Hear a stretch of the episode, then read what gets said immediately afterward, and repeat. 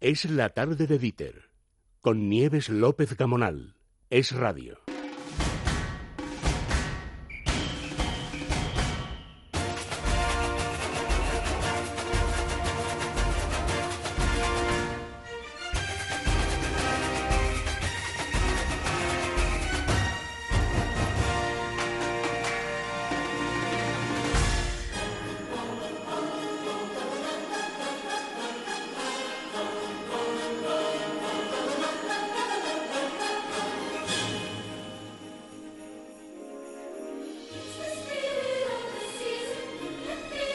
Estamos en Navidad, pero ya sabes que hay quien dice, un poquito raca raca aquí con nuestro Andrés Arconada. Muy buena. El espíritu navideño que no decaiga, Isaac Vizcaíno, anda, que te pone aquí la musiquita de Polar Bueno, está Express porque bien. está Tom Hanks. Está Tom Pero, Hanks. pero la, la película era, era correcta y buena. Sí, sí, sí. Bueno, Arconada, que no te he saludado, ¿qué tal estás? Buenas Bien, tardes. feliz año, porque Igualmente. ya estamos en, en el Igualmente. 2020. ¿A ti no te cuesta recordar la fecha del año en la que estás? Mucho. Eh, Porque yo sigo poniéndolo al año pasado.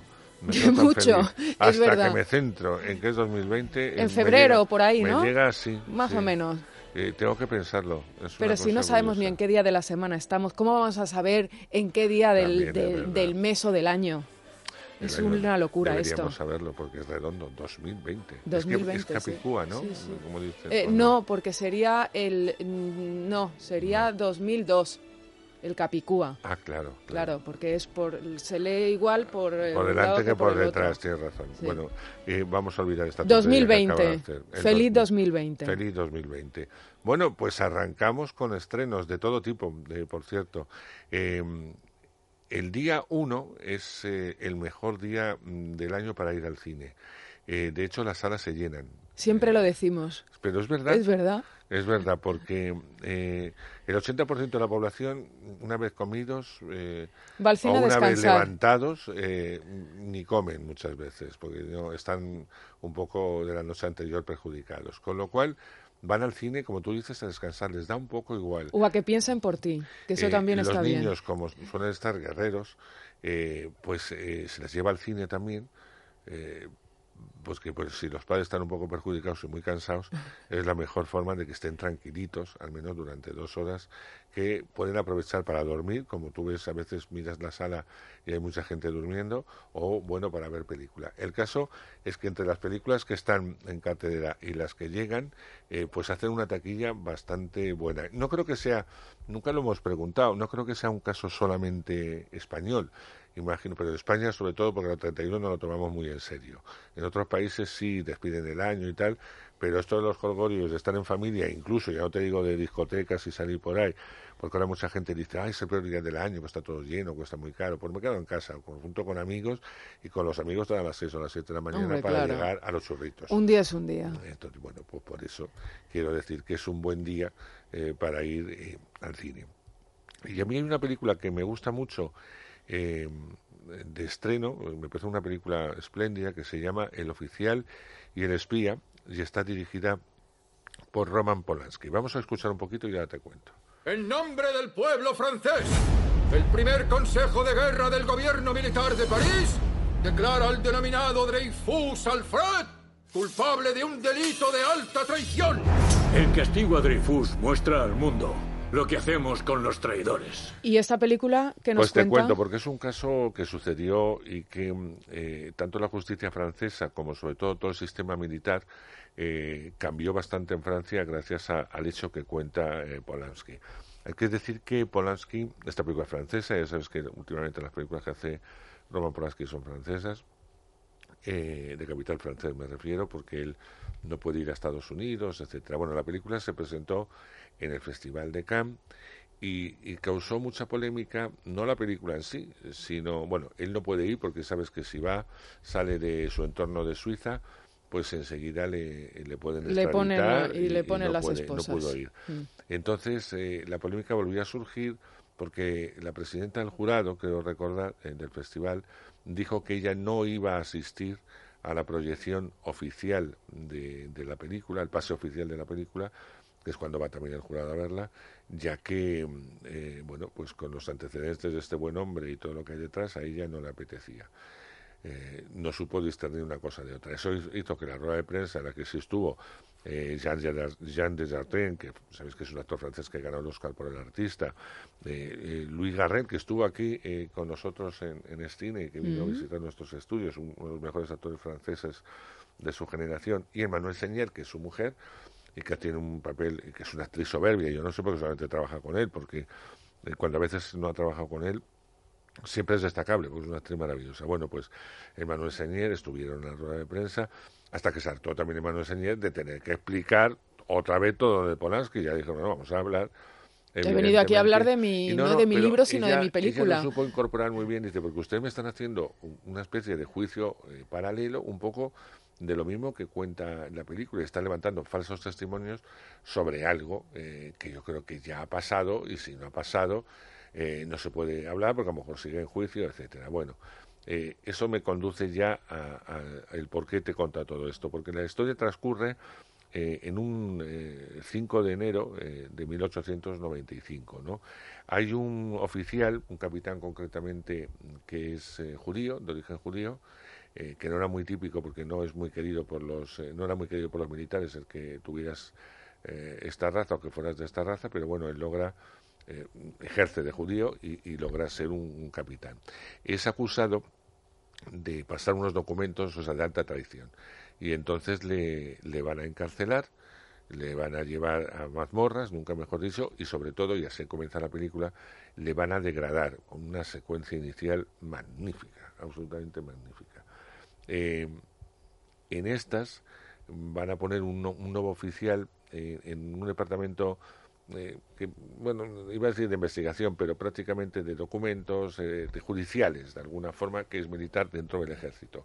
Él va a recibir como un chivatazo por parte de Emile Solá, que además entonces estaba era uno de los escritores más brillantes, no solamente franceses, sino que además participaba como periodista en algún periódico, de que eh, todo esto que se ha hecho alrededor del capitán Dreyfus es mentira. Es decir, no hay pruebas y se han eh, manipulado las pruebas para acusar a este hombre de alta traición y que no ha sido. Este hombre va a investigar, a pesar de que las autoridades militares no le dejan investigar y le dicen que no mueva el caso, él lo va a mover y va a demostrar esto es un hecho real, o sea que no, no estoy haciendo ningún spoiler, va a demostrar que este hombre es inocente. Mm totalmente inocente, o sea que se ha hecho una injusticia con él tremenda. Él se juega su carrera y, evidentemente el otro va a salir, pero no, no, le van a recibir con honor.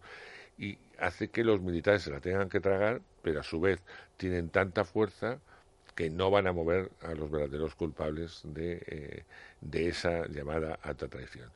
Eh, quedó eh, fijado en los anales de la historia francesa como una injusticia y evidentemente eh, eh, se juzgó desde entonces y se vio las cosas y el poder militar desde otro punto de vista hasta, que, hasta el poder que tenían en aquel entonces.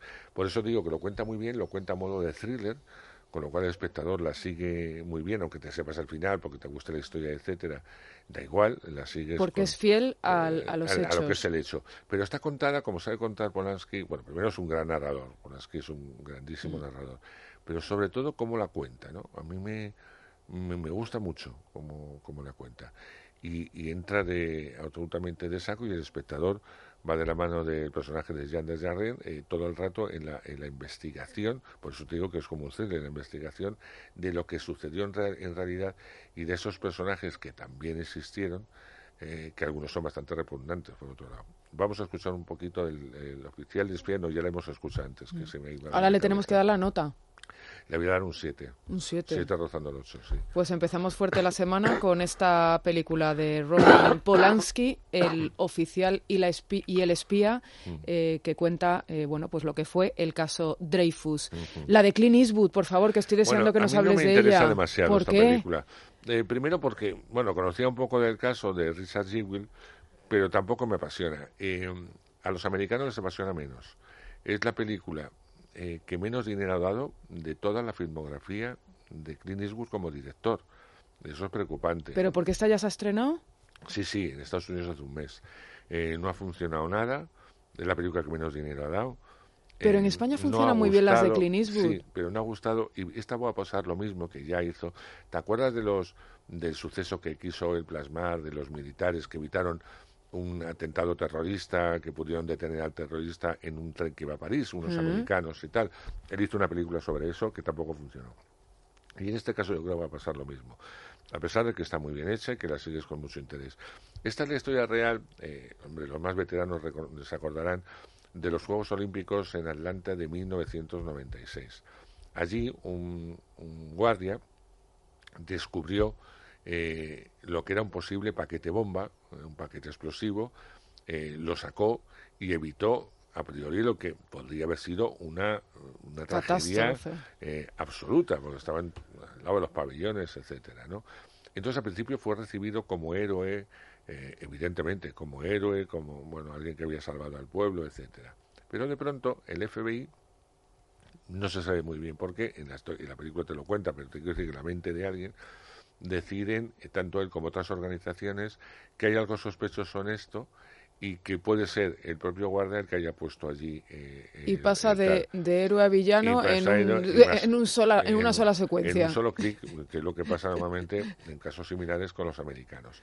Bueno, pues eh, se organiza lo que no está escrito y lo que es peor, este hombre era inocente, es decir, fue un héroe pero ya la mancha la tenía y eso a lo que vamos a asistir. Es un realmente, eh, como lo plantea Eastwood, la película es una denuncia a veces al sistema, siendo él como sabes que es republicano, al, sistema, a, cómo eh, se prejuzga sin pruebas, etcétera, etcétera. Pero para eso es muy justo y eso es lo que le llama la atención y eso es lo que quiere eh, contar.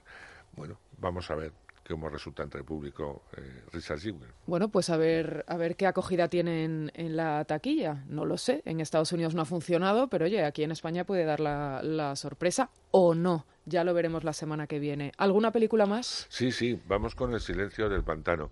Esta es una película española interpretada por Pedro Alonso y Nacho Fresnada y Carmina Barrios. Eh, Pedro Alonso es muy conocido, es uno, bueno, ha, trabajado en muchas series, eh, en cine, en teatro, pero fundamentalmente se ha hecho mundialmente conocido porque es uno de los grandes protas de la Casa de Papel. Eh, entonces mm, es famoso no aquí en España, en el mundo. Nacho Fresnada es uno de los actores habituales del Ministerio del Tiempo mm. eh, que eh, vuelve, están rodando nuevos episodios. Y por otro lado, Carmina Barrios es la madre de Paco León y de, y de María León, que ha tenido también su propia intervención en el cine, primero en manos de su hijo, luego otras intervenciones, y en donde está espléndida haciendo una mala nada divertida, o sea, una gitana mala, pero mala, mala. Eh, es una historia, yo leí el libro en su momento y dije, ¿cómo es posible que esto se pueda llevar al cine? Porque el personaje que se llama Q es un personaje que no habla, no interacciona con la gente. O sea, todos los diálogos son interiores. ¿Y el personaje quién lo hace? ¿Pedro Alonso? Pedro Alonso. Son muy interiores. Digo, ¿esto cómo, cómo lo van a hacer? Y además planteaba una cosa que luego la película la resoltó muy bien, y además la gente lo que va a ver es una peli, eh, que no sabes en qué momento es verdad y mentira lo que te está contando.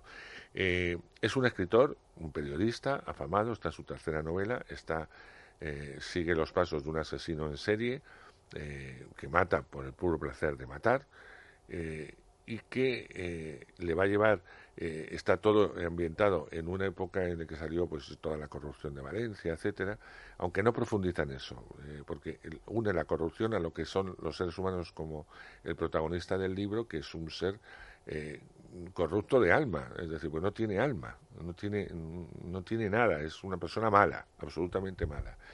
Y bueno, cómo va a tener que interrelacionar su asesino con con una eh, de, la droga, etcétera, porque no es una gran traficante, pero tiene su propio imperio, y eh, Falconetti, que así se llama el personaje de Nacho Fresnada. Uy, Falconetti, por favor, que de actualidad. no, y que de actualidad. Bueno, pues Falconetti hace, hace de, de, la mano derecha de, esta mujer.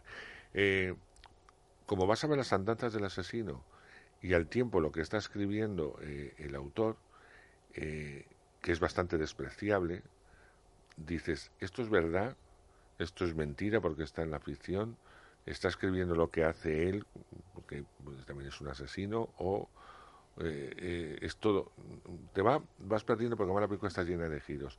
Y al final, y eso me gusta mucho, eh, los puntos suspensivos los va a poner el propio espectador. Ah, bueno. Va a decir, pues sí, es un asesino, Pues no, va a ser porque para mi conciencia me quedo más tranquilo que sea eh, un personaje de ficción. Final abierto a gusto del consumidor. Final bastante abierto, pero muy bien escrito, muy bien filmada la película.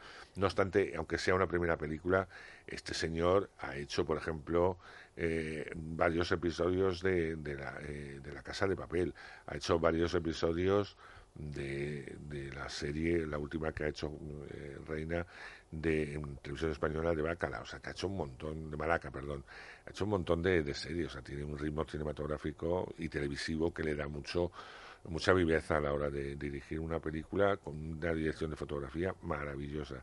Película incómoda, porque es bastante incómoda, pero muy, muy interesante. Cuando uno sale del cine, primero te quedas un poco sin palabras y después es inevitable hablarlo si vas con alguien. Decir, bueno, ¿a ti qué te parece? ¿Por dónde van los tiros? La vas a explicar y la vas a poner esos puntos suspensivos porque es que no puedes salir del cine diciendo qué bonita es la música, qué bonita es la foto. y qué buena interpretación. Vamos claro. a escuchar a ver cómo suena. ¡Hola! ¡Hey! No hay ninguna razón para que yo esté aquí. Fue justo ahí cuando empezó todo. Qué voz tan característica, La de ¿verdad? Pedro, sí, la de de, Pedro. la de Pedro, que además creo que la has entrevistado o le vas a entrevistar. Sí, sí, sale en el programa de la madrugada del, del viernes al sábado, que ya sabes cuando se emite cine, a Pedro y a Fresneda. Bueno, eh, ya termino. Eh, mm, ¿Con algún otro estreno para eh, llevarnos sí, a la boca? ¿Hay algo para, eh, para los lo de niños pequeños? Tú sabes que siempre eh, llevamos diciendo, desde antes de Navidad... Por que- cierto, por cierto, que no le hemos puesto nota. Ah, a Es esta que- le pongo un 7 porque me gusta mucho. Otro siete, venga, Sí. muy bien. Y para Eh, los niños, los más pequeños de Richard la casa. No que- te he dado nota No me has dado tampoco, nota. Pero yo la suspendo, ¿eh? Un 4. ¿Ah, sí? Sí. sí, Fíjate. Sí, la suspendo. Venga, pues ahora Eh, suspendemos a la de Clint Eastwood y, le y damos damos- un notable yo a no la voy a de juzgar a gallina turuleta a estas alturas de mi vida. Es una película de animación muy infantil que va a gustar a los pequeños, que se lo van a pasar bastante bien. Las voces son las de El Manino es eh, La gallina es eh, en las voces originales. Es una coproducción entre España y Argentina. Y bueno, pues, pues, la gallina que sabes que no puede poner huevos, que es la historia de ella, que ella quiere ser mamá, y a partir de ahí, pues todo lo que esta mujer y sus amigos van a sufrir o divertirse. ¿Historia loca? Con todo lo que sea, bastante loca. Nos vamos la- a divertir, nos vamos a reír. Sí, sí. Mayores y pequeños en Hombre, el sobre cine. todo los pequeños, más que los mayores. sí. Pero bueno, si, si te ha tocado verla tal como un día uno, pues ya sabes de lo que estoy hablando, ¿no? Y si no tienes todo el fin de semana y vienen los Reyes, eh, que todavía nos queda eh, y luego fiesta y- grande. y, muchos estrenos por delante, ¿eh? Sí, porque sí, yo creo sí. que el 2020, ya vamos a decirlo bien, el 2020, eh, yo creo que vendrá cargado de, Sí, de no buenos sabemos si estrenos. buenos o malos, pero bueno, eh, cargado tiene que venir. De momento vienen cargados todos los premios, porque dentro de nada ya empieza los Forqué en España, los Feroz, los Goya, en, eh, los Globos de Oro en Estados Unidos, eh, los Oscar, que todos se han adelantado además este año, porque los Oscars se adelantan y van todos eh, delante. O sea que mm, acabamos de hacer quinielas, que ya nos tocará también aquí en la tarde, un poco hasta el moño. Y dicho esto, yo me voy, ¿Tú te vas? yo me voy. Bueno, pues que te traigan muchas cosas los Reyes Muchas gracias, ¿Eh? igualmente. y que ya nos vemos en unos días. En unos días, nada, después de Reyes. Que descanses. Igual.